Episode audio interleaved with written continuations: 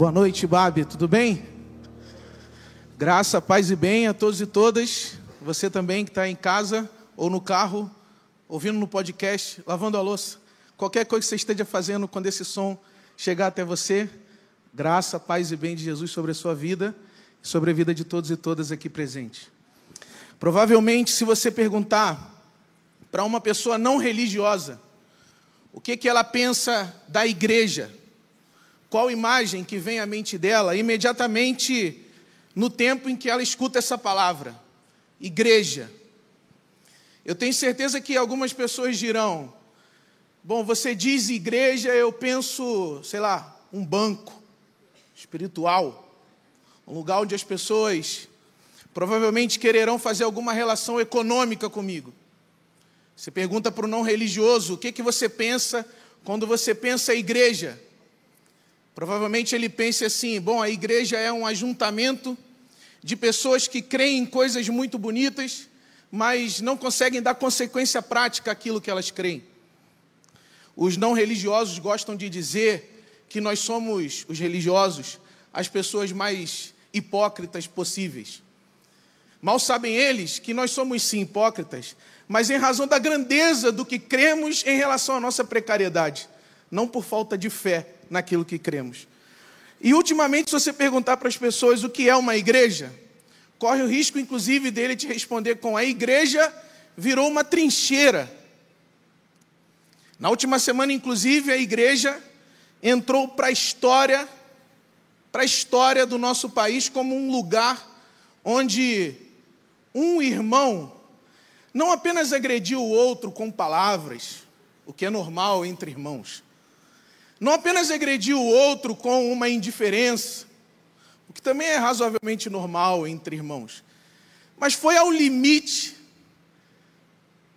de você sabe o quê? Então a igreja está entrando para a história como esse lugar onde coisas inacreditáveis têm acontecido, especialmente em nome de Deus.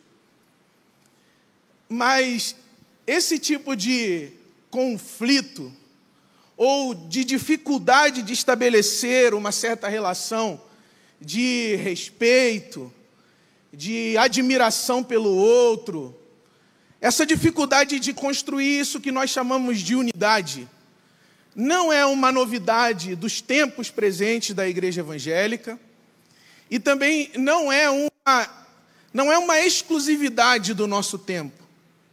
O próprio movimento de Jesus já começa com os primeiros discípulos e apóstolos, tendo que lidar com o problema da divisão. Várias das cartas do Novo Testamento dizem respeito a um processo pastoral para tentar lidar com uma espécie de tendência orgânica ao próprio movimento religioso, que é a tendência à segregação, à divergência, à divisão, ao conflito. Por exemplo, Gálatas foi escrito para lidar com o conflito entre pessoas que estavam se convertendo ao Messias e judaizantes que já criam no Messias, que exigiam que esses novos convertidos passassem pelos rituais de iniciação do judaísmo. Um conflito. A carta de Filimão, por exemplo, é escrita para lidar com um problema de escravização, literalmente. Inclusive, é uma carta, ou seja, não comporta muitas metáforas. Foi escrita para lidar com um problema concreto. Existiam irmãos que estavam escravizando uns aos outros no contexto da fé. Não é exclusividade dos batistas do sul dos Estados Unidos, por exemplo. Já lá no início do movimento de Jesus, os apóstolos e discípulos tiveram que lidar com a escravidão.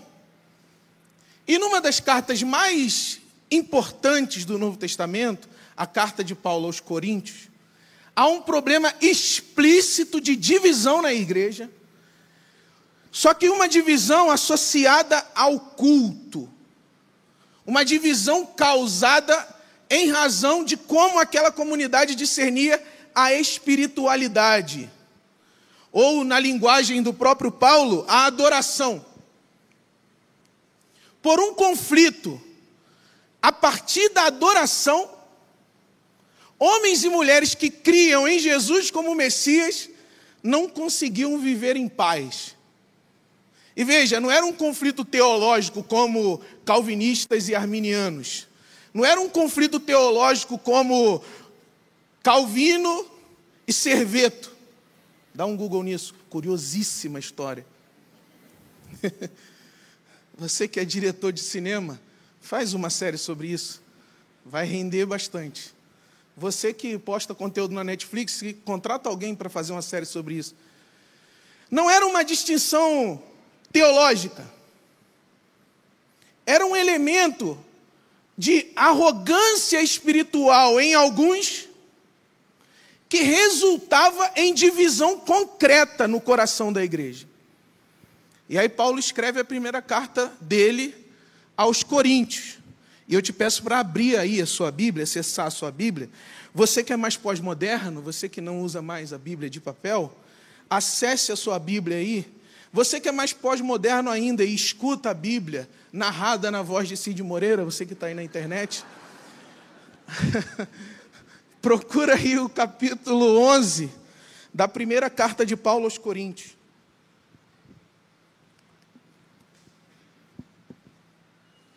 Que é um texto sobre a ceia do Senhor. Primeira carta de Paulo aos Coríntios, capítulo 11, eu vou ler do versículo 23 em diante, que diz assim: Pois recebi do Senhor o que também lhes entreguei, que o Senhor Jesus, na noite em que foi traído, tomou o pão e, tendo dado graças, partiu e disse: Isto é o meu corpo que é dado em favor de vocês. Façam isto em memória de mim. Da mesma forma, depois de comer a ceia, ele tomou o cálice e disse: Este cálice é a aliança, a nova aliança no meu sangue.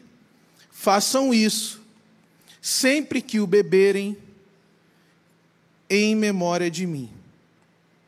Porque sempre que comerem deste pão e beberem deste cálice, vocês anunciam a morte do Senhor até que ele venha. Portanto, todo aquele que comer o pão ou beber o cálice do Senhor indignamente, será culpado de pecar contra o corpo e o sangue de Jesus.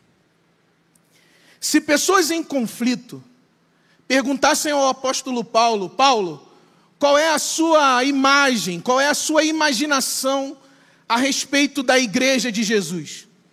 O que você acredita ser esse encontro entre pessoas que confessam a Jesus como Salvador?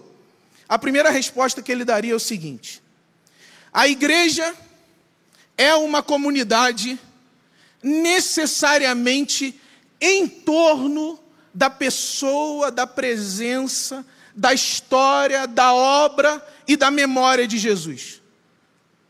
Pense comigo, esses irmãos e irmãs aqui estão temporal e historicamente distantes do acontecimento de Jesus. Jesus manifesta Deus presencialmente. Jesus manifesta Deus carne e osso. No entanto, nós temos uma comunidade aqui que não necessariamente testemunhou diretamente esse acontecimento.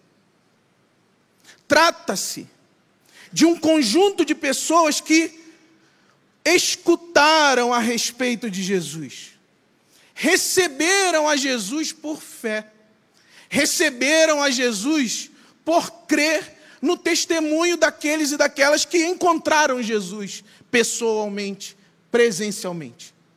Logo, nós estamos diante de uma comunidade de pessoas que fizeram a vida de Jesus permanecer na história, pessoas que fizeram Jesus presente na história, por meio de uma espiritualidade forte, ou seja, uma relação intensa e profunda com Deus, número um, e depois por causa da memória. Ou seja, sempre que eles se reuniam, eles contavam as histórias de Jesus.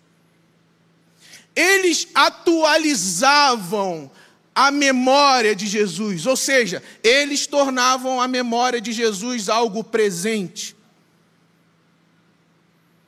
Então, para o apóstolo Paulo, uma igreja acontece quando existe uma comunhão de pessoas dispostas a trazer aquilo que Jesus fez e foi ontem para o aqui e agora, para o presente.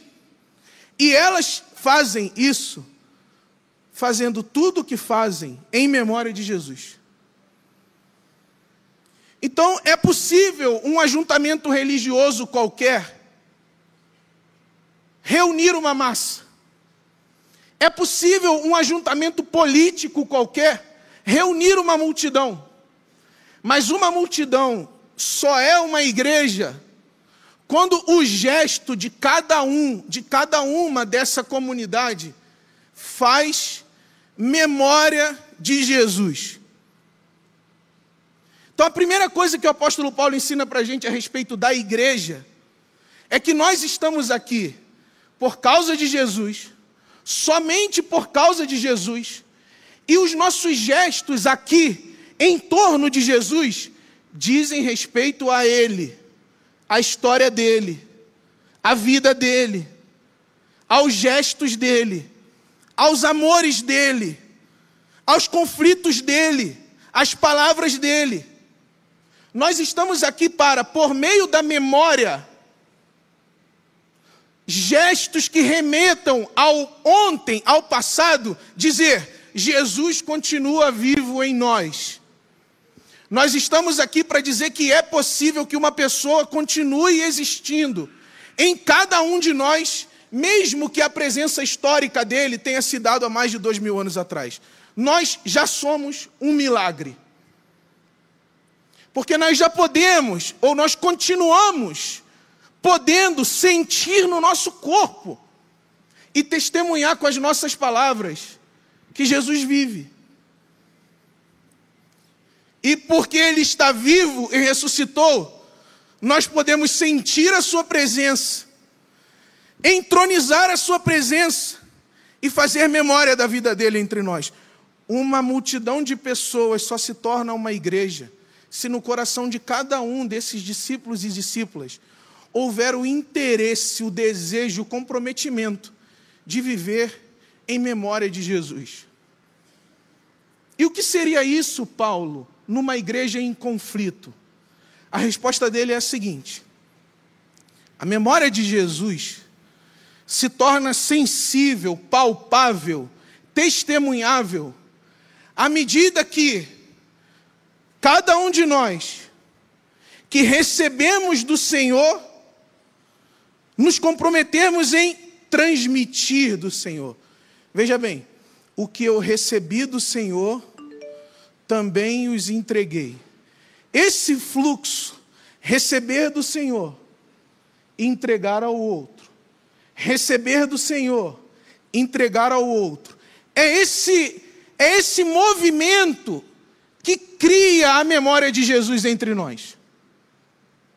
É esse movimento que testemunha a presença de Jesus entre nós. O que recebi do Senhor, também o entreguei. Se você não, se você não assume o compromisso de compartilhar aquilo que você recebe, se você é apenas um recebedor, corre o risco de você transformar a experiência da comunidade de Jesus numa experiência parasitária. Porque onde estiverem dois ou mais reunidos em nome de Jesus, Jesus se manifestará. Mas para existir uma igreja, precisa existir no corpo e no coração de cada um e de cada uma de nós o desejo de não apenas receber do Senhor, não apenas consumir do Senhor. Se há uma manifestação de Deus na sua direção e você corta o fluxo dessa manifestação, deixando de transmitir, na sua vida acontecem duas coisas. A memória perde intensidade e as suas relações não são transformadas em relações espirituais, relações de igreja. Você quer que Jesus seja sensível ao seu coração? Abra-se a receber do Senhor e a transmitir do Senhor.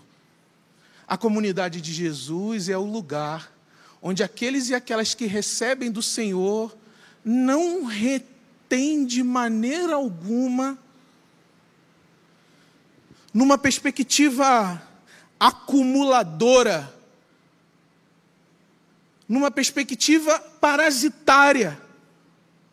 Nós estamos aqui para criar, meus irmãos e irmãs, um vínculo, um laço, onde cada parte que recebe de Jesus se compromete com a demais a transmitir aquilo que recebeu de Jesus. E assim, entre recepção de Jesus e transmissão de Jesus, a memória dele vai ficando viva entre nós, a nossa sensibilidade espiritual para ele vai aumentando, e aí a gente cria um espaço de adoração onde não necessariamente os nossos privilégios e benefícios estão em primeira instância, mas em primeira instância existe o nosso comprometimento em fazer memória de Jesus. E como é que a gente faz memória de Jesus? Não cortando o fluxo da solidariedade, da recepção e da doação, da recepção e da doação. Onde existe igreja? Existe igreja onde quem recebe de Deus doa em Deus. Eu não estou falando, não estou falando da, da, nossa, da nossa velha tendência de transformar essa conversa de doação em elemento econômico, financeiro. Eu estou dizendo da partilha da vida, porque quando Paulo vai exemplificar o que, que significa receber do Senhor e transmitir ao outro, ele disse: Porque na noite em que Jesus foi traído, mesmo com um traidor à mesa, ele estendeu o pão e o cálice da comunhão, inclusive para o traidor. Na noite em que Jesus foi traído, ele tomou o pão e, tendo rasgado o pão e dado graça a graças a Deus, ele repartiu e disse: Este é o meu corpo. Doar de si é rasgar o corpo, dar graças a Deus por ter um corpo e doar o corpo ao outro. Doar o corpo ao outro em canções, Michel. Doar o corpo ao outro em escuta. Doar o corpo ao outro em consolação. Doar o corpo ao outro em forma de coral, doar o corpo ao outro em forma de bateria, doar o corpo ao outro em forma de palavra, doar o corpo ao outro, rasgar-se, tomar-se, tomar a própria vida como uma oferta, rasgar essa vida e dizer: Deus, graças ao Senhor, eu tenho vida para entregar ao mundo, então eu rasgo de mim mesmo, dou graças ao Senhor e partilho Hoje, enquanto a gente estava na adoração, eu reparei um dos gestos mais emocionantes do tempo da adoração para mim, que é mais ou menos assim. Você está aí ouvindo uma canção e você está com alguém que você ama muito do seu lado. Daqui a pouco, como se você quisesse dizer assim: Ei, a Marcena que está cantando, mas sou eu que vou ministrar para você. Você abraça essa pessoa, você diz coisas do tipo assim: Está vendo? Força. Sempre acontece, às vezes eu fico ali de cima e fico vendo vocês ministrando uns para os outros. A Marcena toma o corpo dela, rasga diante do Senhor e entrega na comunidade. E existem aqueles que na comunidade que não são apenas receptores da oferta de vida que a Marcena faz. Você recebe e transmite. Aí, como você não tem um microfone e um palco aqui, você vira para o irmão que está do seu lado e você abraça. Acontece muito, é lindo. Vocês precisavam ver um dia. É isso, é receber o corpo partido do outro e me engajar nessa relação. Este é o meu corpo. Qual é o seu corpo na comunidade? O seu dinheiro não é o seu corpo. O seu dinheiro é uma produção social, é um, é um signo social para a sua produção de riqueza. O seu dinheiro não é o seu corpo. Se não há um corpo engajado, uma vida viva sendo partilhada, a memória de Jesus não se intensifica. Veja bem, outros ajuntamentos acontecem por causa do dinheiro, outros ajuntamentos acontecem por causa da ideologia, outros ajuntamentos acontecem por causa de um artista, outros ajuntamentos acontecem por causa da cultura e da arte. Rock in Rio, inclusive, hoje está lotado. Tem Justin Bieber e minha filha falou que quer chegar em casa rápido para ver. Ela só tem cinco anos e já gosta de Justin Bieber e é verdade isso um acontecimento em torno da arte, da cultura, da música, do som, do protesto, o nosso acontecimento se dá por causa de Jesus e por causa da nossa vontade de mergulhar o nosso corpo dentro dele e dizer: Isto é o meu corpo, que é partido por vocês. É você dizer para as pessoas com quem você faz igreja: Isto é o meu corpo, esse é o meu abraço, essa é a minha escuta, essa é a minha palavra, essa é a minha saúde, esse é o meu tempo. E eu não estou fazendo o meu corpo apenas consumidor daquilo que você produz. Eu estou em relação com você para doar também o meu corpo, em nome da memória de Jesus. Aqui, se você é sagaz, você já percebeu dois problemas. Primeiro, o risco dessa relação se tornar uma relação de abuso. de você enxergar alguém muito comprometido com a memória de Jesus, com o corpo de Jesus. Alguém que rasga a própria existência em nome de Jesus e uma comunhão de abusadores ao redor dessa pessoa. Já viram isso? Já viram, claro que a gente já viu. A igreja evangélica é isso.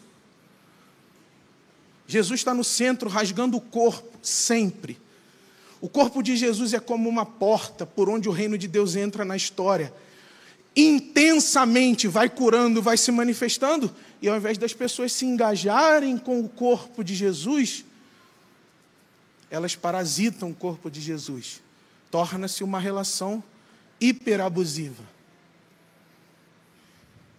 Guarda esse problema. O segundo é alguém rasgar o corpo em nome de si mesmo o famoso herói. Que é alguém, esse é alguém que sabe o seguinte: com aquelas pessoas, se eu entregar o meu corpo para ser queimado, eu viro Marte. Diante daquelas pessoas, se eu vender tudo que tem e dar para os pobres, se eu cortar na minha carne, como gesto de solidariedade, eu me transformo em apóstolo. Se eu for sacrificial comigo mesmo, diante de pessoas que aprenderam a admirar Jesus, eu serei objeto de admiração. E aí são pessoas que rasgam o próprio corpo em nome de si mesmo, em memória de si mesmo, para a glória de si mesmo. Aí olha o que, que o apóstolo Paulo escreve aos Coríntios. Ele diz assim: Ei, você pode entregar o seu corpo para ser queimado. Se você não tiver amor, de nada te valerá. Você pode pegar tudo o que você tem e dar para os pobres.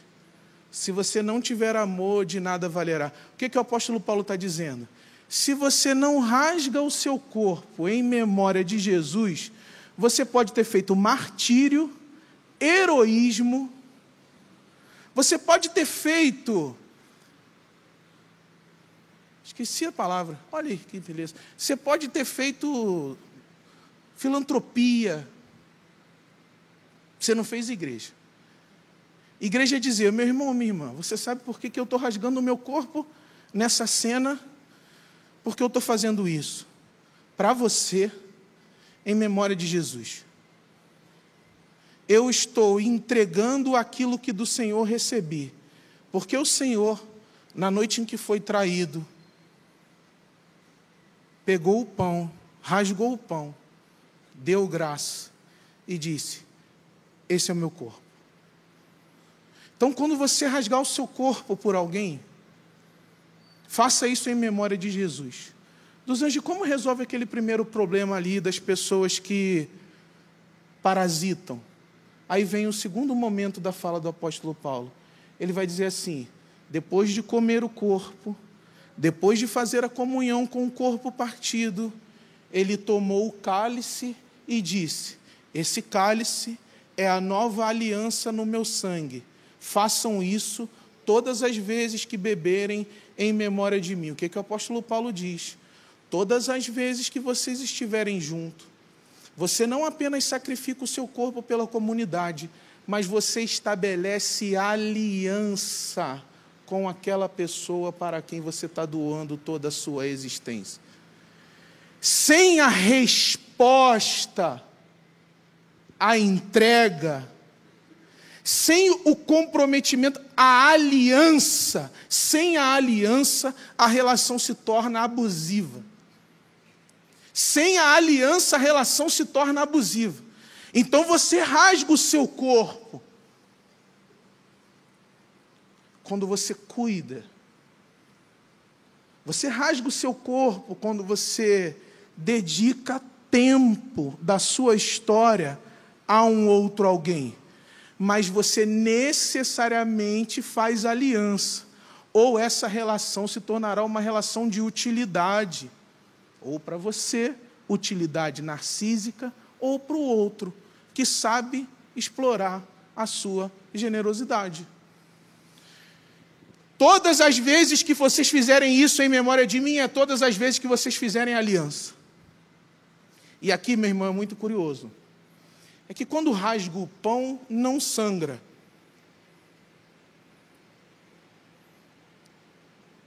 E só se derrama sangue em experiências de aliança.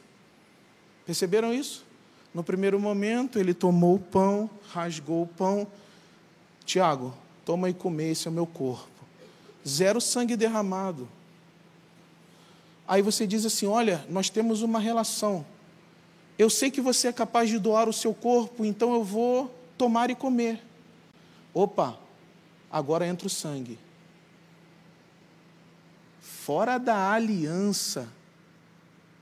Veja, fora da aliança. Não deixe ninguém fazer você acreditar que você precisa derramar o seu sangue. A gente derrama sangue em relações de aliança em relações de profundidade, em relações de reciprocidade. Ou então, alguma das partes está explorando e a memória de Cristo não acontece. A memória de Cristo não acontece em relações de exploração. A memória de Cristo não acontece em relações de consumo. A memória de Cristo acontece em alianças disponibilidade de fazer aliança. Paulo, o que é uma igreja? A igreja é a comunidade onde eu partilho o meu corpo, onde eu faço aliança e onde eu proclamo a morte de Jesus até que ele venha. Tem um elemento aqui que é fundamental para fazer memória de Jesus, que é anunciar o fato de que Jesus foi morto. Todas as vezes que vocês partilham o corpo e todas as vezes que vocês fazem aliança, vocês anunciam a morte de Jesus até que ele venha. O que significa isso? Significa que no coração da igreja, no coração da igreja onde onde Jesus está sentado, no coração da igreja onde Jesus recebe o louvor, recebe a adoração, onde as pessoas partilham o seu corpo, o seu próprio pão, e onde elas fazem aliança, comprometimento mútuo e reciprocidade, há um anúncio profético o anúncio de que o Messias foi morto. Em linhas gerais, o apóstolo Paulo está dizendo o seguinte: uma comunidade que não partilha o corpo, que não faz aliança e que não anuncia a morte de Jesus, pode ser uma multidão alienada qualquer, mas igreja é o lugar onde a morte de Jesus é anunciada e você deve estar perguntando por que necessariamente? Porque necessariamente, com a morte de Jesus, a gente descobre que aquelas pessoas que não estão dispostas a rasgar o corpo e a fazer aliança, elas estão dispostas então a matar em nome de Deus, e foi o que fizeram com Jesus de Nazaré. Jesus de Nazaré viveu a vida inteira dele, partindo o seu corpo, entregando o seu corpo pelo outro. Jesus de Nazaré viveu a vida inteira dele fazendo alianças no seu sangue. E o que é que os religiosos fizeram mesmo com Jesus? Eles falaram assim: se a gente permitir que esse jovem continue existindo entre nós, ele simplesmente vai demolir tudo o que a gente construiu em nome de Deus. Logo, é melhor que a gente tire a vida dele do que ele exponha a nossa corrupção religiosa. E aí, para assassinar Jesus, eles construíram argumentos religiosos. Eles construíram narrativas religiosas. Eles mataram Deus em nome de Deus. Eles violentaram Deus, chamando Deus de blasfemo. Ou seja, a morte de Jesus anuncia, denuncia profeticamente para a gente que se não há corpo partido, aliança construída em nome de Jesus, corre-se o risco de, em nome de Jesus, os parasitas da religião assassinarem o próprio Jesus.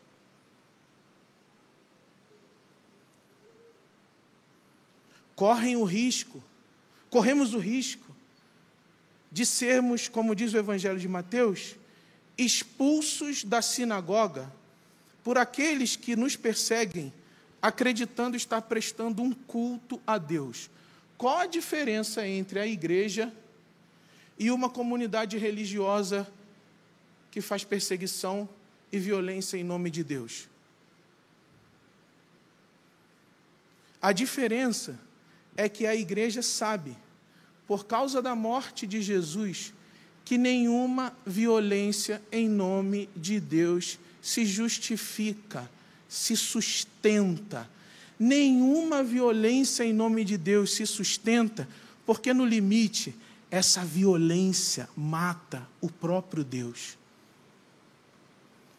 Aí o apóstolo Paulo diz assim: gente, entrem em relação de solidariedade, entrem em relação de partilha, formem alianças, façam isso em nome de Jesus, porque vocês vão evitar de se transformar numa comunidade religiosa que mata o outro para agradecer e para agradar supostamente ao próprio Deus um meio de frear o nosso fundamentalismo religioso é nos envolvendo solidariamente um com o outro, fazendo aliança um com o outro. Se a gente não consegue enxergar o outro como uma relação de dignidade, de respeito, de admiração e de aliança, corre o risco da gente matar o outro acreditando estar prestando um culto a Deus. É a depravação e a perdição total da lógica da igreja é a destruição total da lógica da igreja. A igreja é a comunidade de pessoas que não ousa usar o nome de Deus para violentar o outro. Aí o apóstolo Paulo diz: há um anúncio da morte de Jesus, mas por fim ele diz: até que ele venha. até que ele venha.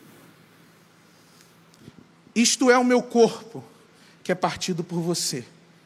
Façamos aliança, anunciemos que Jesus foi morto por aqueles que julgavam estar agradando a Deus. Mas tem um até, tem um horizonte, tem um futuro, tem uma promessa e uma esperança. A comunidade de Jesus é a comunidade da esperança, de que esse mesmo Deus, que foi assassinado por aqueles que acreditavam estar prestando um culto a Deus, esse mesmo Deus virá, voltará, porque Ele está vivo. E na ressurreição de Jesus, Deus está dizendo o seguinte: eu quero uma igreja que viva a semelhança de Jesus. Eu quero uma igreja de pessoas dispostas a imitarem o gesto de Jesus, fazendo memória de Jesus, e não uma comunidade de religiosos desejosos de violência em nome de Deus. Eu quero uma igreja que acredita que o meu filho ressuscitou e que voltará. Eu quero uma igreja que viva a perspectiva da promessa, que viva o desejo do reino de Deus que vem, e não a fome de estabelecer um reino aqui e agora, às custas do sangue do outro. Eu quero uma igreja que queira Jesus eu quero uma igreja que queira o corpo de Jesus. Eu quero uma igreja que queira aliança com Jesus. Eu quero uma igreja que ora, espera e age por aquele que virá. Uma igreja do Maranata, que é o que a gente vai fazer aqui agora, na mesa de Jesus. Todos nós chegamos a essa mesa para fazer essas coisas. Nós chegamos a essa mesa para dizer: Jesus, assim como o Senhor partiu o seu corpo, eu estou aqui diante do Senhor para me comprometer a partir o meu corpo. Eu estou aqui para me comprometer, receber do Senhor e ofertar por causa do Senhor. Eu estou aqui para fazer aliança com aquelas pessoas que se ofertam para mim. Mudei a lógica aqui. Porque eu quero reforçar isso. Você precisa protagonizar a aliança com pessoas que estão disponíveis a rasgar o corpo em seu nome. Meu irmão, minha irmã, existem pessoas que te amam tanto que elas estão dispostas a rasgarem o próprio corpo por você em memória de Jesus. O que eu quero dizer para você, em nome de Jesus, é que você não abuse, não parasite essa relação mas que você honre essa relação, construindo alianças em nome de Jesus. E a gente está nessa mesa para dizer: o Filho de Deus foi assassinado por aqueles que julgavam ter controle do próprio Deus. Mas, como prova de que a justiça de Deus estava ao lado de Jesus, ao terceiro dia, Deus o ressuscitou dentre os mortos e lhe deu um nome que está acima de todo nome, para que ao nome de Jesus se dobre em todo o joelho no céu, na terra e debaixo da terra, para que toda língua confesse que Jesus Cristo é o Senhor, para a glória de Deus Pai. Jesus não ficou morto por aqueles que matavam em nome de Deus. Jesus ressuscitou e virá. Jesus virá. Nós não estamos preocupados em construir um desgraçado de um império religioso nesta terra, neste século, neste mundo, nesta geração, nesta economia, neste Brasil evangélico, porque nós sabemos que Jesus virá, Jesus virá nos resgatar e aí sim consumar o seu reino eterno. Nós não queremos, por causa de uma disputa, diabólica, em nome dos nossos reinos, assassinar aqueles e aquelas que estão fazendo memória de Jesus no mundo. Então, meu irmão e minha irmã, vem para a mesa de Jesus fazendo essas orações. Vem para a mesa de Jesus dizendo: Jesus querido, eu estou aqui para partilhar o meu corpo. Jesus querido, eu estou aqui para fazer aliança. Jesus querido, eu estou aqui para anunciar a sua morte. Jesus querido, eu estou aqui para anunciar a sua ressurreição. E para dizer: Maranata, vem Jesus. Vem Jesus sobre nós. Vem Jesus sobre nós nesse tempo hostil. Vem Jesus sobre nós nesse tempo quando transformaram a Sua palavra em máquina de violência e guerra. Vem Jesus sobre nós e nos lembre da Sua existência, nos lembre da Sua vida, nos lembre dos seus gestos, nos lembre das Suas palavras, nos lembre da Sua morte, nos lembre da Sua cruz, nos lembre da Sua vitória sobre a morte, nos lembre do nosso futuro de redenção diante do Senhor. Vem Jesus sobre nós e aviva o nosso coração pela Sua presença, na Sua mesa, para a Sua glória.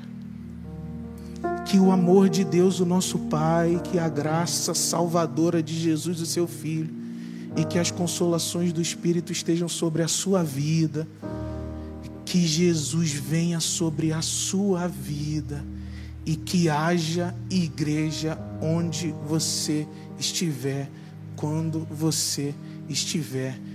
Em nome de Jesus, em nome de Jesus. Amém. Amém. Em nome de Jesus, Deus te abençoe. Em nome de Jesus. Amém. Amém.